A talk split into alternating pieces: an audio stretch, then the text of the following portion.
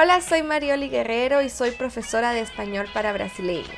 A lo largo de mi carrera como profesora, cientos de personas vienen a mí y lo primero que me piden es salir de la zona del portuñol. En este podcast hablaremos sobre 5 señales de que estás hablando portuñol. Lo primero que debes saber es que el portuñol es necesario, es parte de la transición para hablar y escribir español con fluidez. ¿Y a qué me refiero con eso de que es necesario? Cuando aprendemos español, estamos estudiando una lengua muy próxima al portugués, por tanto, tenemos que sacar provecho a la similitud del idioma.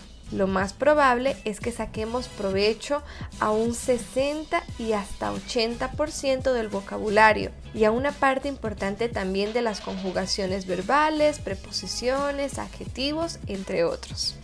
Por tanto, es natural que el proceso por el que vayas a pasar o estés pasando sea portugués, portuñol y luego el tan deseado español.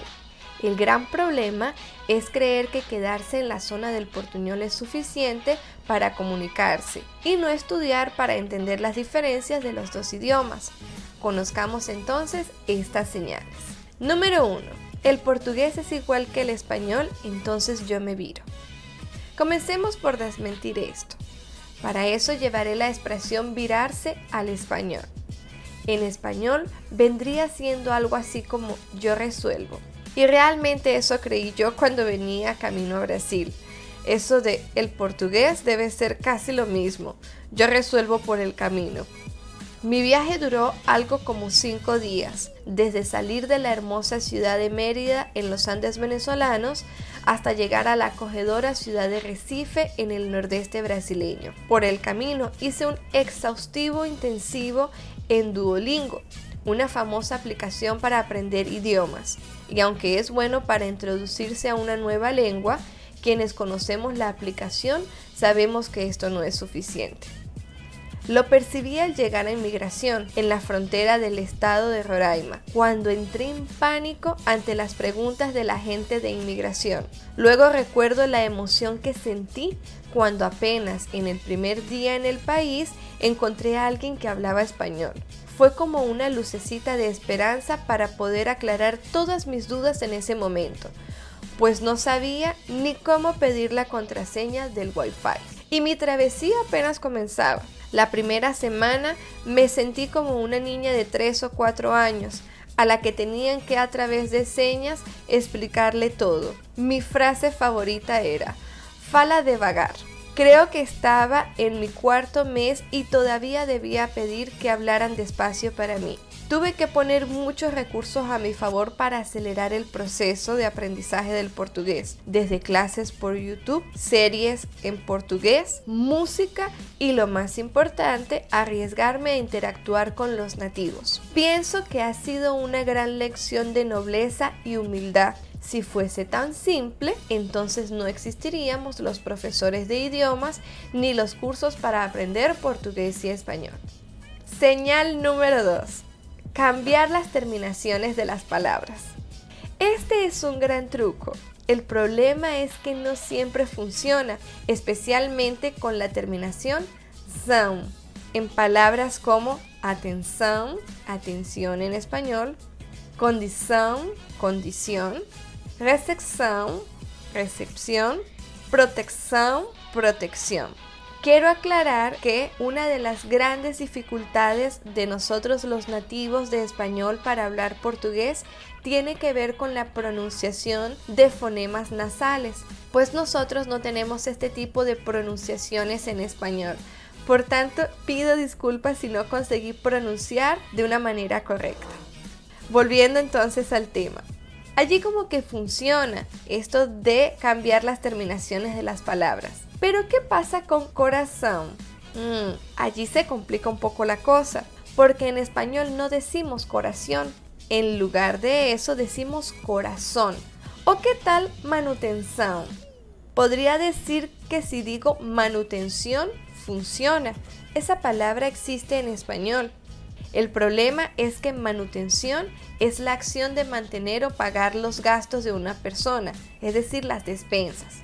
Ejemplo, el padre de Miguel envía una manutención todos los meses. Tal vez lo que quisiste decir fue mantenimiento. Ejemplo, no lo podemos atender en este momento, pues nuestro sistema está en mantenimiento. ¿Percibiste la diferencia? Quizás quieras entonces pensarte este truco mejor la próxima vez que quieras intentar hablar español y pienses que solo por cambiar las terminaciones de las palabras será suficiente. Señal número 3.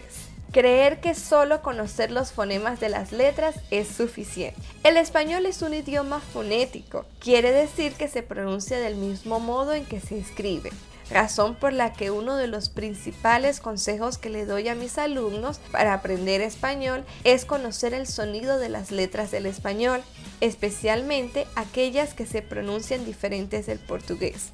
Esto nos ayuda muchísimo para leer correctamente y mejorar nuestra pronunciación al hablar.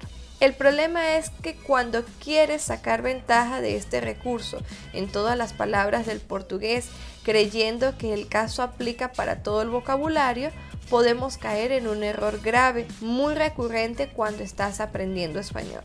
Veamos algunos ejemplos en los que el truco funciona. J en español, suena como eje del portugués, R en español, igual que la Y suena G. Entonces, si yo digo Julio con sonido de eje, Javier, Jorge, adjetivo, el truco parece que funciona. Pero ¿qué pasa con Yanela? Muchas personas piensan que con cambiar el sonido de la J, ¿sí? de J para J, basta. El problema es que en español nosotros no decimos janela, en español se dice ventana. O por ejemplo, proyecto. En español no decimos projeto. Lo correcto sería decir proyecto, que además se escribe con Y en lugar de J y lleva una C antes de la T que produce una oclusión. Proyecto. Imagina aquellos que piensan que toda O debe cambiarse por una UE, como es el caso de aponte, el puente en español, allí funciona, o aconta, la cuenta, funcionó, ¿cierto? He escuchado personas decir cosas tan divertidas como Coca-Cola en lugar de Coca-Cola o decir fueto en lugar de foto. Y aunque realmente es muy gracioso ver a las personas creando nuevas palabras en español, la verdad es que creer que solo cambiar el sonido de las letras no es suficiente. Señal número 4. Traducir todo literalmente. Pareciera que por la similitud de los dos idiomas, traducir literalmente de un idioma a otro es una excelente idea. Y aunque hay una gran correspondencia gramatical, por increíble que parezca, esto no es tan buena idea. Y ya les diré por qué. Usaré una expresión muy típica para ayudarnos en español. Eso no hace sentido ninguno. Si lo llevamos literalmente al español, diríamos algo como, eso no hace sentido ningún. Como podemos ver, cada palabra tiene una traducción literal, pero saben, en español eso no tiene ningún sentido. Comencemos por el verbo facer. En lugar de facer, hacer en español, en esta expresión usaremos el verbo tener, ter del portugués. Sentido ningún. Si ninguno estuviese cerrando la frase sería ninguno. Y eso tiene toda una explicación gramatical en la que no entraré en detalles en este momento. En su lugar en español lo correcto sería decir ningún sentido. Hay otras cosas como ten muchas personas na su casa. Yo no digo en español tiene muchas personas en la suya casa.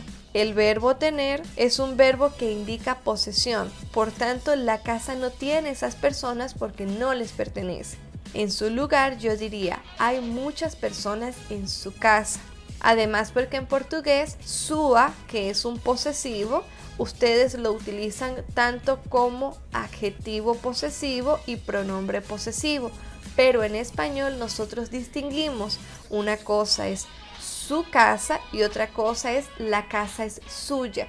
Eso también tiene toda otra explicación que no haré en este momento. Recuerdo que cuando estaba aprendiendo portugués trataba de traducir todo, pero realmente habían muchas cosas que no tenían sentido para mí y tratar a veces de saber la razón gramatical de todo nos puede desanimar un poco. Por lo que decidí no cuestionar las normas del portugués y tratar de memorizar frases enteras, expresiones, imitar la manera en que hablaban los brasileños. Fue un gran ejercicio que les aseguro que les ayudará a erradicar el portuñol. Quinta y última señal, subestimar el idioma. A veces creemos que no es necesario aprender el idioma y que con nuestro gracioso portuñol será suficiente. Créanme cuando les digo que el portuñol es divertido y funciona cuando eres un turista y haces un encuentro ocasional con nativos en los que dice, yo hablo un poquito de español. O cuando he escuchado personas decir, yo hablo mucho lo español. Recurrir a la compasión de las personas funciona quizás al principio, pero ¿qué pasará cuando en el ámbito laboral necesites hablar correctamente? Comunicar una idea a un cliente importante, hacer una entrevista de trabajo o atender al público. En ese momento, darse a entender a medias no será muy profesional. Imagina entonces cuando seas un empleado en otro país diferente al tuyo, en el que tengas que atender a aquellos clientes difíciles no saben que estás aprendiendo el idioma y no consiguen entenderte a la perfección. Ver sus caras de frustración por no entenderte y pedirle a alguien más que los atienda porque contigo no funcionó es realmente desalentador. Ni qué decir de esas personas que por más de que te estés esforzando, pareciera que simplemente no tienen ninguna intención de entenderte. Por esa y muchas razones, toma en serio la idea de estudiar español busca un profesor de preferencia nativo, pon todos los recursos multimedia que estés utilizando a tu favor, como música, videos, series y películas, o coloca el teléfono en español. Esto realmente te ayudará bastante. Espero no haberte desanimado con estas señales. Mi intención es que le demos la importancia que estudiar español amerita.